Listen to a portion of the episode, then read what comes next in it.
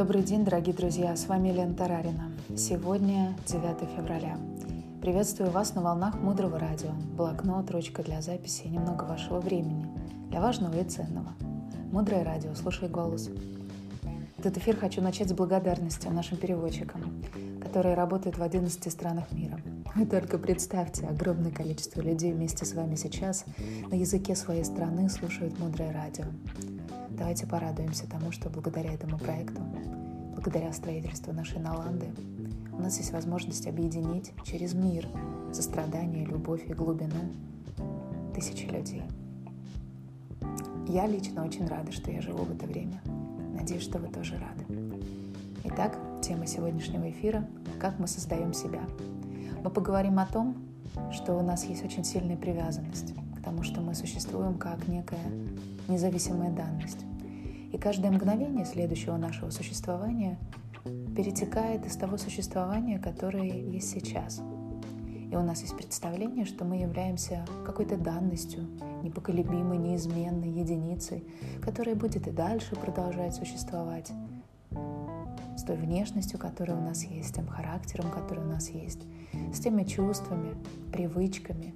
И это будет все время происходить. Тибетская традиция доказывает логически, буквально математически, что мы не существуем таким образом, что ум наш не может сразу воспринимать множественность вещей. И если наше внимание в одном месте, то уже другого нет. И мы, вернее наше сознание, все время собирает как бы себя по частям, быстро-быстро.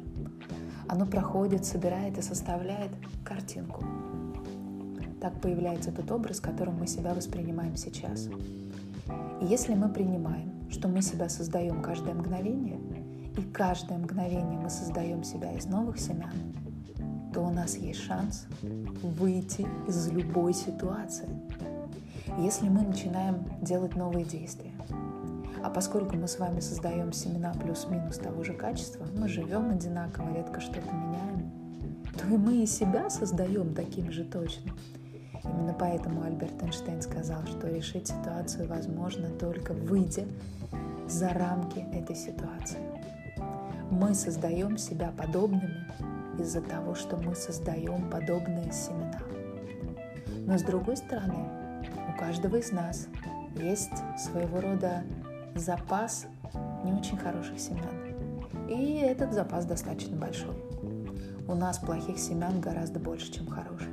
И вот мы живем в какой-то своей рутине, в каком-то своем темпе, делаем одни и те же вещи, каким-то определенным образом себя чувствуем. И вдруг с нами что-то происходит. Иногда это бывает как гром среди ясного неба, и мы не понимаем, откуда вообще это взялось. То есть хорошая новость, раз мы создаем себя из семян, а не из тех себя, которые мы сейчас – то если я начну делать принципиально другие вещи и изменю свое мышление, у меня появится возможность полностью себя обновить. И тибетская традиция дает множество путей, как начать это создавать. И одной из таких практик может быть Тонглен, когда мы мысленно забираем страдания другого человека и наполняем его светом, в православной традиции мы делаем это в молитве о жизни и здоровье другого человека. И все эти практики связаны с уничтожением гнева, который приносит нам много проблем. Эти практики мы делаем, когда случаются трагедии, но мы должны приучить себя, даже когда все хорошо, посвящать все свои действия тому, что для нас важно. И чтобы создавать действительно сильные причины, мы должны постоянно держать фокус на своей мотивации.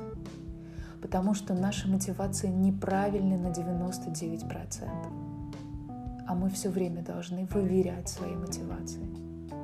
Ведь работают только правильные мотивации. Истинные мотивации – это те, которые действительно нами движут. Те, которые мы можем даже от самих себя скрывать и на сегодняшний день 99% наших мотиваций ложные. Обычно это мотивация что-то получить, чтобы нам было приятно, чтобы у нас было признание, чтобы нас благодарили, чтобы у нас был статус. И как нам не скатиться в эти мотивации, это очень большой вопрос ни одного эфира. Например, как мы можем проверить, что у нас не было мотивации, к примеру, статуса, когда мы собрали большое количество людей на экосубботник или когда убрали от пластика большую территорию? А вот как. Вы собрали людей, но руководящее положение дали кому-то другому. Или вы прочли об этом в газете и не расстроились, не увидев своего имени. Такие обходные пути проверки нашей мотивации, чтобы создавать сильные причины для себя и других людей. Тема статуса – это огромный камень преткновения.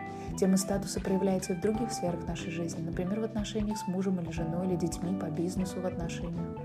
Когда у нас есть мотивация статуса, то обязательно, обязательно есть человек, который наш статус принижает направленно. Кто-то нам не дает этого высокого положения, и когда появляется ощущение, что нас топчут ногами, это и есть обратная сторона, когда мы не даем статус другим людям. И чтобы создать правильные семена здоровых отношений, нам следует прибегнуть к противоядию. А значит, повышать статус других людей, всем вокруг давать высокое положение, уважать людей, признавать их вклад в дело, признавать величие любого человека. И тогда вы никогда не испытаете чувство собственного унижения.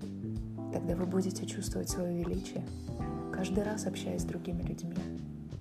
Это также верный способ избегать манипуляций вами. Это сильно важно – избавиться от внутреннего состояния жертвы, от состояния, находясь в котором думаешь, от меня ничего не зависит, счастье – это привилегия избранных. Да на самом деле мы уже понимаем, что создаем себя и свою жизнь мы сами. И в какой-то момент все мы с вами должны прийти к отвращению, к страданию. Ведь мы видим, в каких сложных ситуациях мы иногда оказываемся и насколько много страданий мы испытываем. Поэтому важно создавать семена добра, милосердия, щедрости и любви. Я желаю вам урожая высокого качества. Оставайтесь с нами на волнах Мудрого Радио.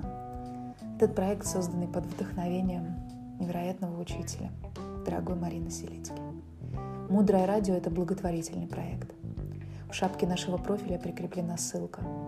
Сейчас мы активно собираем средства для того, чтобы купить землю для проекта Наланда. Нам нужно собрать сумму 150 тысяч долларов – и каждое ваше участие, каждая ваша гривна, доллар, каждый рубль – это вклад в большое дело. Наланда – это место, где человек сможет обучаться у своих любимых учителей и обрести дом внутри себя. Ведь каждый из нас не должен быть духовной сиротой. Мудрое радио. Слушай голос. С вами была Елена Таравина.